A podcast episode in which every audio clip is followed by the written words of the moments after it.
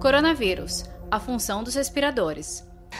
É difícil mexer no respirador? Qual é a, a delicadeza, digamos, que tem que ter para você operar essa máquina da maneira certa e salvar a vida de um paciente? Claro. Acho que esse é um ponto também muito importante. Então, temos alguns comentários. Então, em primeiro lugar, é imaginar que um leito de UTI simplesmente é uma cama hospitalar em que você liga um indivíduo a um aparelho que vai fazer as vezes do pulmão, é um jeito muito simples e incorreto de ver o que é um leito de UTI.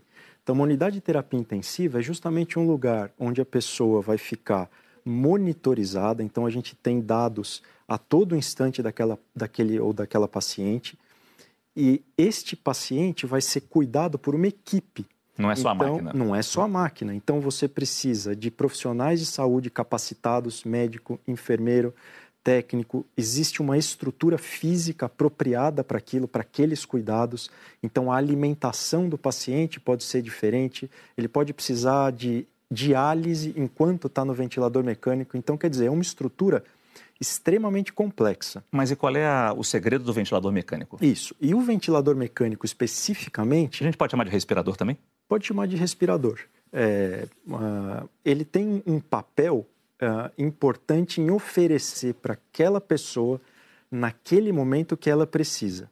Então, tentar fazer uma analogia bastante básica. Uma pessoa que quebra a perna, ela pode andar sozinha com dificuldade, ela pode andar é, sozinha com a ajuda de uma bengala, ela pode precisar de um andador, ela pode precisar de duas muletas, ela pode precisar de uma cadeira de rodas.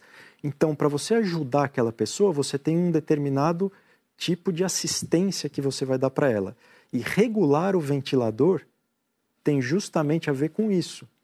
Como você vai auxiliar aquela pessoa naquele momento a ter a função respiratória auxiliada. E se a gente regular errado, a gente pode fazer mal para a pessoa. Saiba mais em g1.com.br/barra coronavírus.